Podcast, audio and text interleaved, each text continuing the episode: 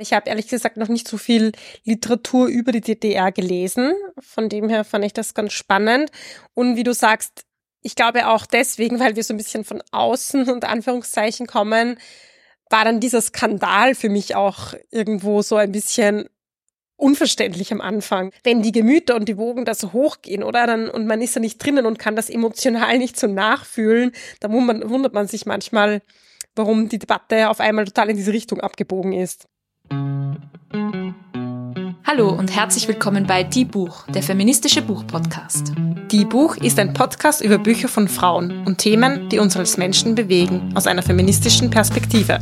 Für Bücherwürmer und Lesefaule, für FeministInnen und alle, die es noch werden wollen. Ich bin Sophia. Und ich bin Julia. Heute dürfen wir euch ein Buch vorstellen, das auf der Longlist des Deutschen Buchpreis gestanden hat, heuer 2023, und zwar Gittersee von Charlotte Kneuss. Wir sind heuer wieder in dem auserwählten Zirkel, liebe Julia, des Deutschen Buchpreises der Bloggerinnen und Podcasterinnen und haben dieses Buch zugelost bekommen und es ist ja immer recht spannend, was man da so zugelost bekommt. Und ja, ich glaube, vorweg, uns hat das Buch beiden ganz gut gefallen und wir dachten uns, ja, das wird sicher spannend zu besprechen. Und dann ging's los. Auf einmal. Was ist passiert mit diesem Buch? Ja, es äh, gab einen regelrechten Skandal um dieses Buch in den deutschen Feuilletons. Und das hat uns persönlich auch recht überrascht, weil ja, wir haben irgendwie so ganz unbedarft da in unserem kleinen abgeschiedenen Österreich dieses Buch gelesen und plötzlich hatten, haben sich die Abgründe aufgetan. Aber ja, es ist also auch irgendwie spannend, dass wir jetzt was haben, worüber wir diskutieren können in dieser Folge.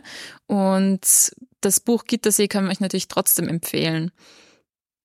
Ja, so viel war vorweg. Es war ein ziemlich wilder Ritt in den Feuilletons zu DDR. Wer darf über was schreiben? Ein Generationenkonflikt, eine Frage der kulturellen Aneignung. Und wenn ihr euch denkt, was, was ist passiert? Wir haben es nicht mitbekommen. Wir nehmen euch heute mit in diese Debatte. Und auch wenn ihr da schon eingelesen seid, dann freuen wir uns über eure Meinung dazu, darüber, was wir heute so alles dazu berichten und unsere eigene Meinung dazu sagen. Genau, und bevor wir das machen, wollen wir aber noch ein paar von unseren neuen Steady-Mitgliedern sehr herzlich danken für die Unterstützung. Ihr wisst ja, dass seit kurzem es die Möglichkeit gibt, uns via Steady zu unterstützen. Da gibt es verschiedene monatliche Beiträge, die ihr zahlen könnt, um feministische Literaturkritik zu fördern. Und deswegen möchten wir uns sehr bedanken bei Claudia, Julia, Hanna, Katharina und Maria. Wenn ihr auch Lust habt, uns zu unterstützen, dann schaut vorbei auf www.steadyhq.com slash die Buchpodcast und dazu findet ihr natürlich alle Infos in den Show Notes. Ja, Sophia, worum geht's jetzt um Git in Gittersee? Ja, in Gittersee geht es um Karin. Sie ist 16 Jahre alt und lebt in dieser Kleinstadt, die eben Gittersee heißt, und zwar im Jahr 1976. Gittersee liegt in Ostdeutschland, in der damaligen DDR, und das ist auch der Kontext. Karin ist eben 16 Jahre alt und ich würde sagen, sie schlagt sich herum mit Themen, die andere Jugendliche in ihrem Alter vielleicht auch oft beschäftigen. Das sind familiäre Themen. Sie kümmert sich viel um ihre kleine Schwester. Um, es gibt immer wieder Probleme mit ihrer Mutter, mit ihrem Vater, mit ihrer Großmutter, soweit also alles ganz normal und wahrscheinlich auch ganz normal. Sie hat eine erste Liebe, das ist Paul. Doch Paul verschwindet und wir erfahren, Paul hat sich Richtung Westen abgesetzt. Er hat sozusagen Republiksflucht begangen. Und das ist die Wendung, die der Roman gleich zu Beginn nimmt. Und somit gerät Karin auch ins Visier der Staatssicherheit, die zu ermitteln beginnt, wie gegen alle, wo es den Verdacht gibt, dass sie sich gegen Westen abgesetzt haben. Und Karin als seine Freundin ist er natürlich ein bisschen in, in den Blickpunkt geraten, wird befragt, wird verhört. Sie weiß aber eigentlich recht wenig zum Verschwinden von Paul. Genau. Am Anfang muss man dazu sagen, gibt es auch noch so eine Art Prolog oder Vorwort, wo wir im Wald eine Leiche finden. Und das fand ich auch ganz spannend, dass das an den Anfang gestellt wurde, weil es natürlich gleich so ein bisschen die Frage in den Raum stellt, okay, hat Paul sich tatsächlich Richtung, Richtung Westen abgesetzt oder hat er das nicht gemacht? Er hat Karin ja nicht explizit gesagt, dass er das tun will. Das heißt, auch wenn wir davon ausgehen, dass er das getan hat, gibt es auch immer die Frage, okay, ist er vielleicht bei einem Unfall verstorben und ist deswegen verschwunden? Oder ja, also es ist nicht hundertprozentig klar und ich fand es auch ganz interessant, dass die Autorin dieses Mittel gewählt hat, uns da sozusagen so eine alternative Version der Geschichte gleich in den Anfang zu stellen, die uns dann immer so ein bisschen im Hinterkopf bleibt. Mm, das stimmt. Ich weiß nicht, wie ging es dir damit? Hast du dich immer wieder mal gefragt, was war das oder wer war das oder wie, wie könnte das zusammenhängen? Ja, gleich am Anfang habe ich mich das gefragt, aber ich bin dann relativ schnell auf eine andere Spur gekommen, muss hm. ich sagen. Okay, cool. Wir werden den ersten Teil auf alle Fälle dieser Folge auch spoilerfrei halten. Am Schluss werden wir vielleicht auch was spoilern, aber das werden wir dann auch vor, vorweg ankündigen für euch, die ihr das Buch vielleicht noch lesen wollt. Aber jetzt mal no Spoiler. Ja, was ich spannend fand, ist dieses Verhältnis von Karin zu diesem Mann der Staatssicherheit, Wickwalz. Er ist, ja, ich würde sagen, es ist ja so ein kleiner Ort. Alle kennen ihn irgendwie. Also er ist nicht der unbekannte Beamte, der jetzt von irgendeiner großen Stadt in nach Gittersee kommt, sondern er ist irgendwie bekannt. Man trifft ihn auch so irgendwie beim Bäcker. Aber allen ist natürlich bewusst, er ist Mann der Staatssicherheit und er verhört Karin. Und das ist schon sehr, ich würde sagen, das geht Wege, da ist mir gleich irgendwie ganz ungeheuerlich geworden beim Lesen, weil es war nicht einfach so, sie wurde aufs Revier mitgenommen, sondern er versucht hier so eine persönliche Beziehung aufzubauen zu ihr. Er holt sie ab, sie sitzt mit ihm im Auto, er fragt sie auch irgendwie sehr private, persönliche Dinge hört ihr aber auch zu irgendwie. Also ist so ein ganz komisches Verhältnis, das mhm. mich gleich sehr unbehaglich irgendwie hinterlassen hat. Wie ist mhm. dir da gegangen dabei? Ja, auf alle Fälle. Ich konnte es auch sehr schlecht einschätzen. Ich habe mich auch die ganze Zeit gefragt, ob da sozusagen auch irgendwie eine Art romantische Beziehung läuft oder ob er vielleicht ihr gegenüber übergriffig ist. Aber das wird immer sehr lückenhaft erzählt. Das macht den Roman, finde ich, auch spannend, dass es zwar einerseits sehr in der Perspektive von Karin bleibt und das hat mich am Anfang auch gleich voll abgeholt, dass es eine glaubwürdige 16-jährige Erzählerin ist, fand ich. Und sie zwar schon sehr viel erzählt, auch über ihren Alltag und all die, aber ich hatte das Gefühl, dass Dinge, die irgendwie kompliziert und schwierig sind, dann auch recht bruchstückhaft erzählt sind. Und gerade was Wickwald angeht, konnte ich das total schlecht einschätzen, in welche Richtung das jetzt eigentlich geht. Also es war auf alle Fälle so eine Grauzone. Ja, und sie lässt eben diese Lücken, die du erwähnt hast, und das war für mich auch so ein bisschen dieser Sog des Romans, wo es mich so ein bisschen reingezogen hat. Man will immer wissen, was war das eigentlich und wie geht's weiter? Und also sprachlich finde ich wirklich sehr toll gelöst. Und ja, für mich war es am Anfang so, okay, es gibt dieser Wickwalz und der wird jetzt bestimmt einfach übergriffig zu ihr. Und dann wurde das aber irgendwie komplexer, finde ich. Und man hat gemerkt, okay, er versucht sie so ein bisschen einzulullen und irgendwie gefällt ihr das aber auch, dass er sie so wichtig nimmt und sie machen immer ihre Treffen und wir erfahren nach und nach jedenfalls, dass Karin dann sozusagen zur Verbündeten der Staatssicherheit wird.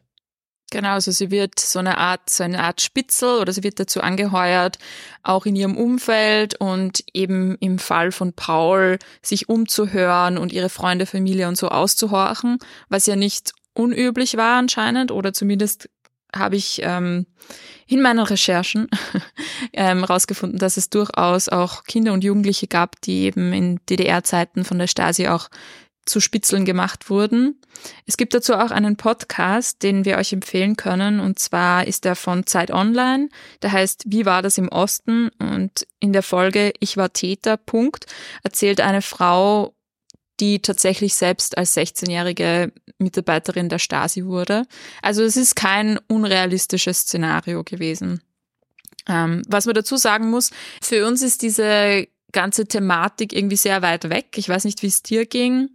Und dadurch haben wir natürlich auch so einen Außenseiter in den Blick. Also kann sein, dass wenn wir jetzt Dinge erklären, die wir vielleicht für ein deutsches Publikum nicht erklären müssten, dann entschuldigen wir uns. Aber wie gesagt, wir kommen eben relativ von außen und sind da auch bis zu einem gewissen Grad selber noch am Lernen und, und am Herausfinden irgendwo.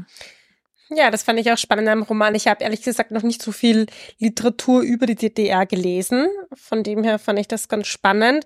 Und wie du sagst, ich glaube auch deswegen, weil wir so ein bisschen von außen und Anführungszeichen kommen, war dann dieser Skandal für mich auch irgendwo so ein bisschen unverständlich am Anfang, weil ich dachte mhm. so, also wenn die Gemüter und die Wogen da so hochgehen, oder dann und man ist da nicht drinnen und kann das emotional nicht so nachfühlen, dann wundert man sich manchmal, warum die Debatte auf einmal total in diese Richtung abgebogen ist. Aber genau. dazu kommen wir noch. Wenn wir, ja, ich glaube, jetzt müssen wir es aber schon erzählen, oder? Ja, jetzt, jetzt geht's los. Es hat sich anscheinend anhand von diesem Roman eine Debatte um die Frage entfacht, wer darf über die DDR schreiben. Man muss dazu sagen, die Autorin Charlotte Kneuss ist 1992 geboren in Westdeutschland, also nach der Wende, und hat in diesem Buch eben auch so eine Stasi-Geschichte erzählt.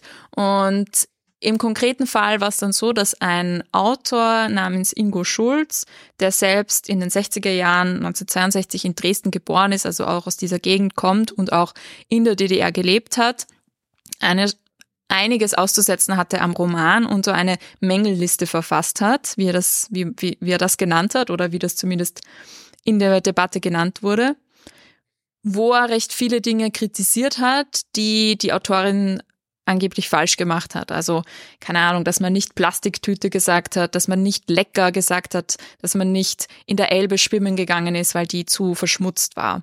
Und das wurde dann auch medial relativ groß aufgegriffen. In der FAZ gab es dazu einige Artikel und Interviews, auch in der Zeit und in anderen Medien. Und letztendlich ist eben so diese Debatte rund um kulturelle Aneignung oder die Frage eben, wer darf über diesen Kontext schreiben, daraus entstanden. Und natürlich auch diese Ost-West-Thematik, die noch immer sehr präsent ist, was für uns eben so ein bisschen als Nicht-Deutsche so ein bisschen schwer nachvollziehbar war, glaube ich, am Anfang. Oder zumindest für mich. Hm. Ja, und diese Mängelliste ist vielleicht auch wichtig zu sagen, die hat sich jetzt nicht auf irgendwie die literarische Qualität vom Roman bezogen. Ich glaube, da hatte der Autor ja auch einiges an Lob übrig, sondern es ging eben wirklich um Aspekte, die laut Ingo Schulz falsch dargestellt waren, weil sie in der DDR so nicht vorkamen, seiner Meinung nach.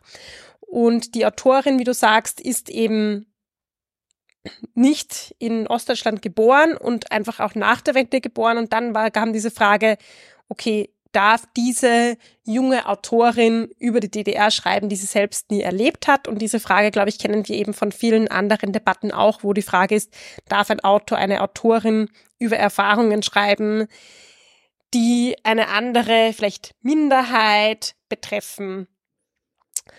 Und ja, das war dann so ein bisschen die, die Debatte. Und ich muss dazu sagen, Charlotte Kneuss hat den Roman auch auf vielen Erzählungen ihrer Eltern aufgebaut, weil ihre Eltern nämlich sehr wohl in der Gegend von der ähm, rund um Dresden gelebt haben und sie hat auch ihre die Erinnerungen ihrer Eltern im Roman verarbeitet. Also es ist nicht ganz so, dass sie einfach nur unter Anführungszeichen eine Ausste Außenstehende ist. Die Frage ist okay, wie relevant ist das jetzt in der Debatte, das ähm, damit zu argumentieren oder geht es eigentlich um ganz andere Argumente? Aber es hat natürlich die Debatte sehr schnell in eine andere Richtung gelenkt. Ich würde sagen, mal weg von, von der literarischen Debatte über das Werk, wie gut oder schlecht ist das jetzt literarisch, hin zu dieser Frage eben, wer darf denn über die DDR schreiben? Mhm. Und ich fand dann auch eigentlich ganz gut, dass Charlotte Gneuss sich auch zum Beispiel in der FAZ selber geäußert hat dazu, weil es doch nochmal so ein paar wichtige Punkte genannt hat. Also wie du schon gesagt hast, einerseits hat sie die Erinnerungen ihrer Familie verarbeitet, was ich schon einen relevanten Punkt finde, weil sie hat das anfangs nicht so an die große Glocke gehängt, aber wenn sie das gemacht hätte, hätte man ihr als weibliche Autorin wahrscheinlich wieder mal vorgeworfen, ah ja, die schreibt ja nur über das, was sie kennt. Das ist schon so oft passiert, sozusagen, um das Schreiben von Frauen abzuwerten, ihnen irgendwie vorzuwerfen, dass sie ja nicht genug Fantasie oder kreative Leistung oder was zusammenbringen, um etwas außerhalb ihres, ihres eigenen Erfahrungshorizonts zu beschreiben. Äh, und wenn sie das dann macht bis zum gewissen Grad, also sich ein bisschen aus dem Fenster lehnt vielleicht und Dinge beschreibt, die sie nicht direkt erlebt hat, dann lastet man ihr das auch an, weil sie ja dann irgendwie was falsch gemacht hat. Also ich finde das schon auch relevant und nämlich auch die Frage, wessen Erinnerung ist denn mehr wert oder wessen Erinnerung ist denn wahr unter Anführungszeichen. Und in dem Interview, das eben der FAZ gegeben hat, spricht Charlotte Gneuss auch darüber, dass ihre Eltern auch von dieser Debatte so ja geschockt waren, dass eben ihre eigenen Erinnerungen angezweifelt werden und dass sie durchaus in der Elbe geschwommen sind, obwohl die dreckig war und dass ihnen das egal war.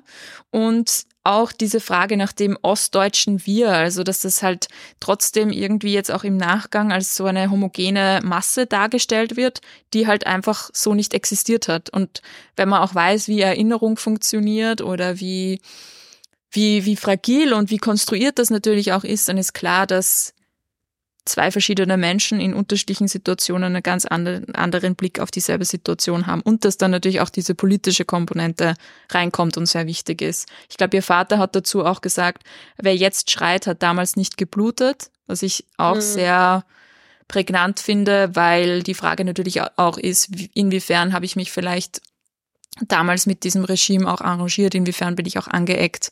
Und ich glaube, da gibt es sehr, sehr unterschiedliche Wahrnehmungen, auch wenn wir jetzt über Ostalgie oder so sprechen. Ja, und allein diese Haltung quasi, ich werfe einer jungen Autorin vor, dass sie über etwas erzählt, was sie nicht selbst erlebt hat. Da schwingt für mich schon mal so ein bisschen mit, hm, so wie es ich erlebt habe, so war es und Punkt. Und dann kommt quasi von hinten wiederum die Kritik der Eltern der Charlotte Kneusse sagen, mhm. aber hallo, das ist jetzt nicht unsere Erzählung, nicht unsere Erinnerung. Also auch du hast quasi nicht das alleinige Recht gepachtet, über diese Zeit zu schreiben. Und dann kommt ja auch die Frage dazu, was ist denn authentisches Schreiben unter Anführungszeichen aus dieser Perspektive? Da ist es auch ähm, ein Ansatz zu sagen, naja, authentisch heißt vielleicht auch literarisch in sich stimmig und vielleicht darf man dann passt schon sagen, was öfters im Roman zum Beispiel vorkommt und was auch auf dieser Mängelliste war, dass da niemand passt schon gesagt hat. Aber diese Stimmung für die Autorin aus deren Perspektive, die Identifikation mit der Protagonistin, da passt es eben irgendwie dazu oder stimmt, ist es stimmig in der Sprache des Romans. Ja, und ich meine, es ist ein Roman. Eben, es ist kein, kein also, Sachbuch, der nein.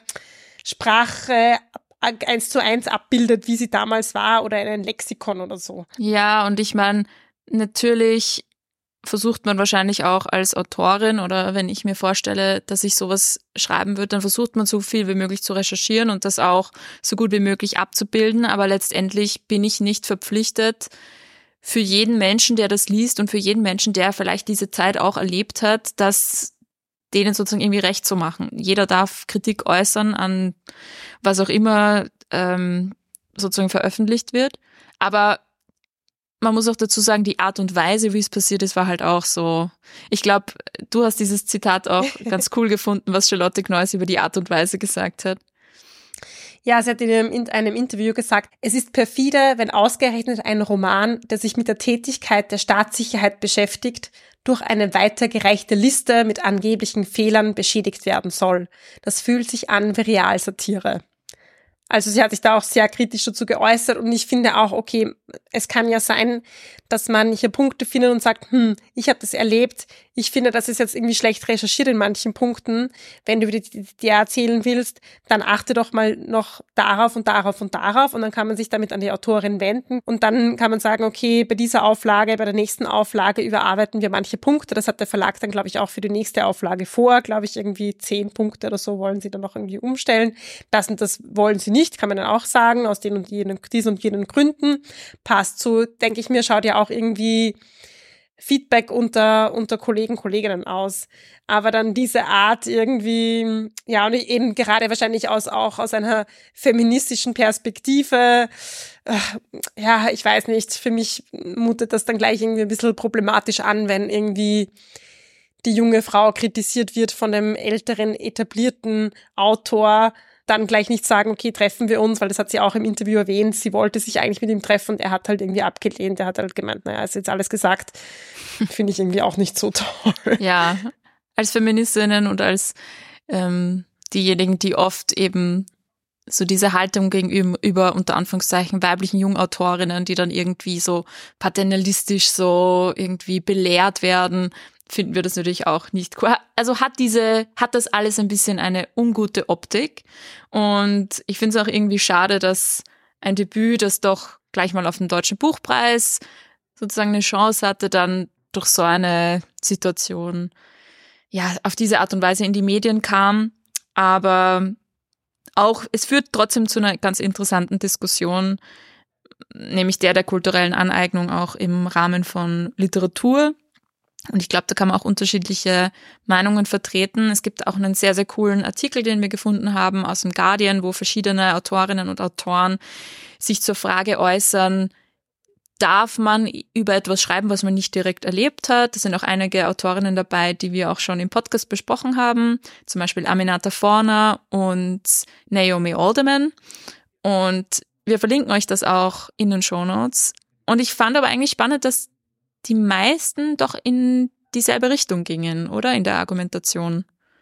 Ja, Wie hast absolut. Du das Vielleicht gesehen? noch mal kurz zurück, ähm, kurz erklärt, was ist kulturelle Aneignung? Und zwar ist Kultur oder verstehen wir unter kultureller Aneignung eben, es geht nicht nur auf Literatur, sondern wir kennen das auch von der Musik, von der Popkultur vor allem, dass gewisse Personen, die vielleicht einer Mehrheitsgesellschaft angehören, sich Attribute zum Beispiel herausnehmen von anderen Personen, die einer Minderheit angehören und diese sich so ein bisschen zu eigen machen, also sich diese aneignen und diese dann auch nutzen für ihre Kunst und für ihre Kultur. Also das können Frisuren sein, die zum Beispiel aus einer schwarzen Community kommen, die dann weiße Sängerinnen nee, also hernehmen und für ihre eigenen Auftritte verwenden und so weiter. Und in der Literatur ist es eben oft damit verbunden, dass Personen Geschichten von ja eben Minderheiten zum Beispiel aufgreifen und darüber schreiben und die Kritik daran ist oft, okay, wir nehmen diese Geschichten, diese Attribute, diese kulturellen Aspekte her und profitieren davon. Also wir schlagen irgendwie Profite raus, weil es dann unsere Kunst irgendwie noch besser dastehen lässt. Ja, und man reißt eben die Dinge auch aus dem Kontext und man entfernt eigentlich die ursprüngliche Bedeutung. Das gehört, glaube ich, auch dazu dass ja, zum Beispiel wir Fashion kennen das so. von irgendwelchen ähm, Tattoos, die sich Leute tätowieren lassen, die ursprünglich, weiß nicht, aus einer Maori-Symbolik herauskommen, wo die Leute das halt finden, das schaut halt einfach cool aus und dann tätowiere ich mir das drauf. Aber was es eigentlich für eine Bedeutung für die Menschen hat, die das sozusagen woher das kommt, das, das geht dann komplett verloren. Und ich glaube, das muss man auch bei dem Thema immer mit einbeziehen. Was ich jetzt bei dem Buch oder auch im Rahmen der Literatur einfach ein bisschen weniger sehe, weil kontextualisiert ist es ja trotzdem noch und es bekommt ja keine andere Bedeutung. Und ja, man kann sagen, die Autorin schlägt Profit daraus, aber ja, ganz ehrlich, so wirklich Profit schlägt sie nicht daraus. Also deswegen finde ich das mit der kulturellen Aneignung, ja, ich, ich verstehe schon, dass man das auch mit dieser Brille sehen kann, aber ich finde es im, im Bereich der Literatur doch nicht dasselbe, wie wenn es jetzt um, keine Ahnung, Frisuren geht oder ja, so materielle Dinge. Ja, finde ich auch. Und ich meine, ich finde schon auch, dass es ein Unterschied ist, ob jetzt eine junge westdeutsche Autorin mit ostdeutschen Eltern irgendwie über Ostdeutschland schreibt oder ob das in einem Kontext ist, zum Beispiel, wo es um ehemalige kolonialisierte Länder geht ähm, und jetzt zum Beispiel, keine Ahnung, eine Österreicherin über eine Minderheit in hm, Nigeria schreibt oder so. Also ich finde, das ist schon einfach ein Unterschied. Und jetzt zum, zum Gardiner-Titel, ich fand nämlich auch, dass da viele so eine gleiche Richtung hatten. Und zwar zu sagen, naja, wir beschäftigen uns hier mit Fiktion. Wenn ich jetzt als Autorin anfangen würde, nur meine eigene Geschichte zu schreiben und die zu 100 Prozent wahrheitsgetreu, was ich selbst erlebt habe, dann wäre jede Art der Fiktion tot. Weil es besteht genau darin, zu schreiben, mich in andere Figuren hineinzuversetzen, auch andere Blickwinkel aufzumachen, andere Blickwinkel aufzuzeigen für eine Leserinnenschaft in einem Roman verschiedene äh, Figuren zu Wort kommen zu lassen, ja, mich in sie hineinzuversetzen und den Leserinnen und Lesern zu ermöglichen, sich auch in diese hineinzusetzen. So viel Recherche wie möglich, glaube ich, war auch die Anleitung ja. oder die, der Rat der Autorinnen. Und ja, Kritik kann immer kommen, aber prinzipiell hat jetzt niemand oder haben die meisten eigentlich gesagt, ja, wenn wir jetzt nur noch über uns selber schreiben könnten, dann worüber würden wir dann schreiben? Das wäre total langweilig. Ja, und was ich mir auch mitnehme, ist zu dieser Haltung ist extrem wichtig. Also es, es macht den Unterschied, ob ich einfach, um, keine Ahnung, ein paar, paar Diversitätspunkte zu erfüllen, dann halt noch eine schwarze Person und eine lesbische Person irgendwie damit aufnehme. Oder ob ich mir wirklich die Mühe mache, wirklich zu recherchieren, versuchen, verschiedene Perspektiven auch zu verstehen und das in meinen Roman einfließen zu lassen. Und dann Camila Shamsir, zum Beispiel eine Autorin, sagte, dass es sie extrem wichtig findet, hier keine Grenzen der eigenen Vorstellungskraft zu setzen, aber man soll es auch nicht faul sein und einfach irgendwelche Vorurteile reproduzieren, sondern ähm, eben gut recherchieren und das nicht aus Gründen der politischen Korrektheit, sondern aus Gründen von einer guten Fiktion und einem guten Schreiben. Und das fand ich irgendwie auch sehr wichtig. Hm. Ich fand auch cool, Aminata Forner hat zum Beispiel gesagt, weil man ja Jungautorinnen oder Autorinnen, die sozusagen ihr Debüt schreiben wollen, sagt, ja, write what you know, also schreib darüber, was du kennst. Und sie dreht das eigentlich um. Sie sagt, nein, schreib nicht über das, was du kennst, sondern schreib über das, was dich neugierig macht. Und das fand mhm. ich auch sehr cool, weil es einfach, ja, es geht ja auch darum, dass man irgendwie Dinge entdeckt und sich auch weiterentwickelt und dass es dann zu viel Fehlern unter Anführungszeichen kommen kann, ist eben auch nicht ausgeschlossen. Aber da sind wir als Frauen halt auch wieder prädestiniert dafür, dass wir dann für die Fehler, die wir machen, unter Anführungszeichen, stark kritisiert werden und ja, männliche Autoren das vielleicht gar nicht so schlimm finden, wenn sie jetzt Plastiktüte statt Plastetüte sagen. Ja. Oder zum Beispiel äh, Stella Duffy, eine Autorin, hat gemeint, ja, Männer sollten auch über und aus einer Perspektive von Frauen schreiben, aber immer in dem Bewusstsein, dass sie vielleicht auch aus einer Position von Privilegien schreiben. Mhm. Also, dass sie vielleicht also nicht immer natürlich, aber vielleicht mehr verdienen als Frauen oder dass es wahrscheinlicher ist, dass ähm, sie in Kritiken in wichtigen Blättern vorkommen. Aber das heißt jetzt nicht, dass sie nur über Männer schreiben sollten. Das ist ja auch das, was wir kritisieren, dass in vielen Romanen von berühmten Männern nur diese männliche Perspektive vorkommt. Das wollen wir ja, ja irgendwie auch nicht. Voll. Ich habe da auch mal ein Interview von Nick Hornby, dem britischen Autor, gehört, der auch da, davon erzählt hat. Einerseits fand ich sehr cool, dass er gesagt hat, er liest nur Bücher von Frauen. Check. Und das Check andere war, was er, dass er gesagt hat, dass er am gemerkt hat, am Anfang seiner Karriere hat er eben Bücher geschrieben, hauptsächlich über Männer, die irgendwie so sind wie er selbst. Und dass er gemerkt hat, okay, wenn ich hier eine Karriere haben will, dann wird das einfach langweilig. Also sowohl für mich als auch für alle anderen. Und ich will eigentlich nicht immer in meinem eigenen Saft kochen. Und dass er dann eben begonnen hat, auch sich in andere Figuren hineinzuversetzen. Und ich persönlich mag die Bücher von Nick Hornby irgendwie voll gern. Und ich finde es auch wichtig, dass dass wir irgendwie diese Empathie aufbringen, uns in andere Menschen hineinzuversetzen. Also natürlich mit dem Bewusstsein, dass wir mm, viele Dinge auch nicht verstehen können oder nachvollziehen können, aber theoretisch finde ich, dass das in der Literatur nicht aufhören sollte.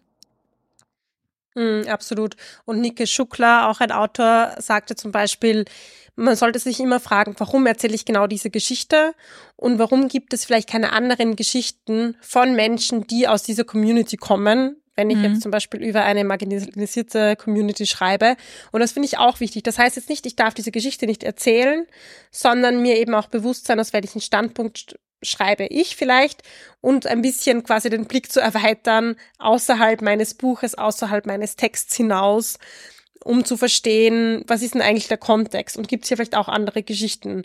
Kann ich mich da vielleicht auch dafür einsetzen, dass diese Geschichten auch gehört werden, wenn ich schon ähm, die Möglichkeit habe, zum Beispiel zu publizieren, wenn ich jetzt einen mehr Zugang habe zum Verlagswesen oder so, wie vielleicht andere Personen, die auch schreiben, aber die nicht gehört werden. Und ja, ich finde, also ich kann mich sehr gut damit identifizieren zu sagen, nein, warum sollten wir als Autorinnen, und ich bin jetzt keine Autorin, aber so aus der Perspektive, ähm, uns einschränken, sondern im Gegenteil äh, auch versuchen, mich hineinzufühlen, verschiedene Perspektiven einzunehmen, meine eigenen Grenzen, meinen eigenen Kopf aufzubrechen, neugierig zu sein, gut zu beobachten, gut zuzuhören, aber nicht aus der Haltung so, ha, ich kann jetzt Gott spielen und ich weiß eh, was alle denken, sondern aus einer irgendwie sehr eben, ja, vielleicht auch aus einer bescheidenen Haltung heraus und aus einer mhm. neugierigen und offenen Haltung heraus und mit immer mit diesem, mit dieser Prämisse, ich will mich auch selber überraschen lassen können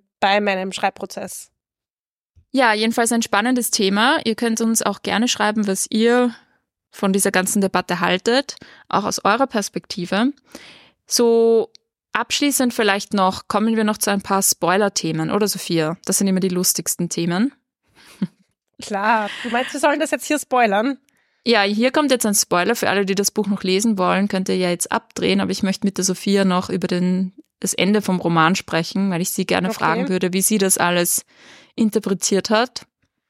Mm, ich war ein bisschen verwirrt am Schluss. Also ich fand, ich war sehr gespannt und ich fand es super interessant und mich hat es auch wieder voll abgeholt. Ich muss dazu auch sagen, dass ich von dem Spannungsbogen vielleicht so ein bisschen einen Hänger hatte in der Mitte des Romans, weil ich doch fand, okay, der Anfang hat mich voll reingezogen mit dieser Frage, was ist mit Paul passiert. Und dann ging es irgendwie mir zu viel um Themen, die ich jetzt nicht als unmittelbar relevant für die, diese Frage erlebt habe. Also zum Beispiel ging es viel auch um ihre beste Freundin Marie und dann ging es um ihren Großvater, der angeblich auch desertiert ist, aber das hat sich dann irgendwie nie so ganz aufgelöst. Also es hatte dann für mich so ein bisschen einen Hänger. Am Schluss ging es dann aber, wurde dann wieder sehr spannend, weil Karin ja dann auch beschließt, dass sie flieht, oder? Ja, es, äh, ja, ich, ich habe gerade dieses Bild im Kopf vom, es war nicht so der Spannungsbogen, sondern eher so ein Spannungs-U. Am Anfang hoch, dann so ein U und dann wieder, wieder in die Höhe. Das Spannungs Ja, man hatte ja. das Gefühl, sie hatte den, ähm, es kommt irgendwie so ein bisschen zum Showdown. Also sie trifft sich immer öfter mit Wickwalz.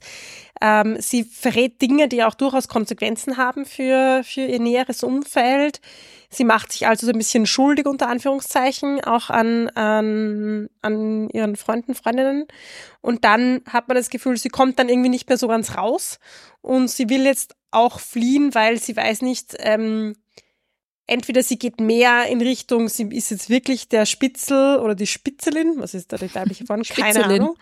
Super die Wort. Spitzelin oder ist es vielleicht ähm, ich glaube das Spitzel, oder? Es ist ähm, das Spitzel, ja. Ja. Okay, sie ist jetzt wirklich Spitzel der Stasi und geht da jetzt irgendwie voll, voll all in, weil sie hat sich da irgendwie schon ein bisschen in die, in die Scheiße gefahren sozusagen. Oder sie muss weg. Und sie entscheidet sich dann für dieses, okay, ich muss weg und sie tut sich zusammen mit Rühle, mit dem Freund von Paul, der mit ihm gemeinsam diesen Fluchtplan ausgeheckt hat. Also es ist dann sehr, sehr lückenhaft geworden am Schluss. Und Karin packt dann auch auf ihre Flucht einen Draht ein,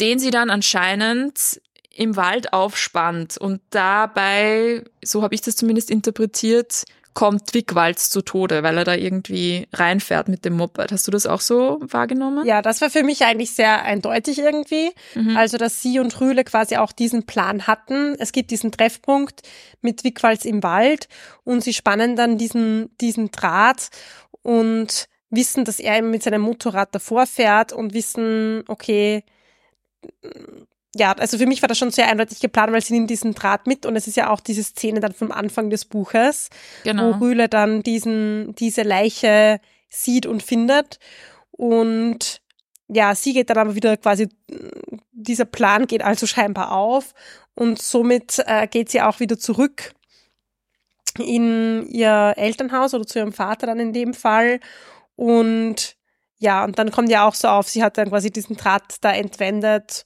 und auch ihr Vater vermutet sowas am Schluss und deckt sie aber im Endeffekt. Mhm, genau. Also es wird nicht aufgelöst, was dann mit ihr passiert natürlich, aber ja, dass, dass sie damit zu tun hatte, steht trotzdem im Raum. Also fand ich schon ein drastisches Ende, hätte ich nicht damit gerechnet irgendwie. Nein. Genau. Aber Nein. wir sollten vielleicht noch sagen, dass tatsächlich Paul es anscheinend in den Westen geschafft hat, weil es dann anscheinend eine Adresse gibt und Karin ihm dann auch ein Paket dorthin schickt und ja, Karin dann auch eben schuld daran ist, dass ihre Freundin Marie irgendwie in Schwierigkeiten kommt. Also ja, es wird, es wird jedenfalls noch dramatisch. Genau. Also ich hoffe, ihr habt es jetzt nicht bis hierher gehört, wenn ihr noch mal noch lesen wollt, weil sonst habe ich jetzt dann seid ihr selber auf schuld. allen Ebenen gespoilert. Aber ja. sagt nicht, wir haben euch nicht gewarnt, weil das haben wir nämlich gemacht. Das ist ja der Sinn von einem Spoiler-Alert. Hm. Und außerdem ist es doch viel zu lustig, über solche Dinge zu sprechen, als dass wir das nicht machen. Es kommt da nicht so oft vor, dass wir beide ein Buch gelesen haben. Deswegen muss ich mich ja. mit dir da austauschen, wenn wir mal die ja. Situation haben. Und, und was ich schon finde, ist eben dieses komische Verhältnis zwischen Wickwalz und Karin. Weil es gibt ja immer wieder diese Szenen, dass irgendwie ihr Rock nach oben rutscht und er sie irgendwie berührt und dann hört mhm. dann die Szene irgendwie auf. Und für mich war das irgendwie so Übergriffigkeit und gleichzeitig ist er dann wieder so diese Kümmerer- und Vaterfigur mhm. und dann wieder so dieses sexualisierte und dann kommt immer wieder vor, dass man ja eigentlich glaubt, dass er irgendwie schwul ist. Mhm. Das ist auch so, und er hat ja auch aber irgendwie zwei Kinder. Ja, es gibt so, so ganz ähm, Verweise in verschiedene Richtungen. Mm, ja, da wird mal, vielleicht ist es auch so ein bisschen, um uns anzuspornen, selbst so ein bisschen unsere Vermutungen anzustellen und irgendwelche Muster zu finden, genauso wie ja Wickwalz das will und die Stasi. Ähm, ja. Auf ja, alle Fälle. Ein bisschen angehalten zum Nachforschen. Naja. Ja, ich hoffe, äh, euch hat diese Folge gefallen. Mich würde es auf jeden Fall sehr interessieren, was ihr zu diesem ganzen Thema, zum Skandal oder zu kultureller Aneignung im Generellen denkt. Ist ja ein sehr umstrittenes Thema. Ich finde gut, dass wir das auch hier aufgegriffen haben.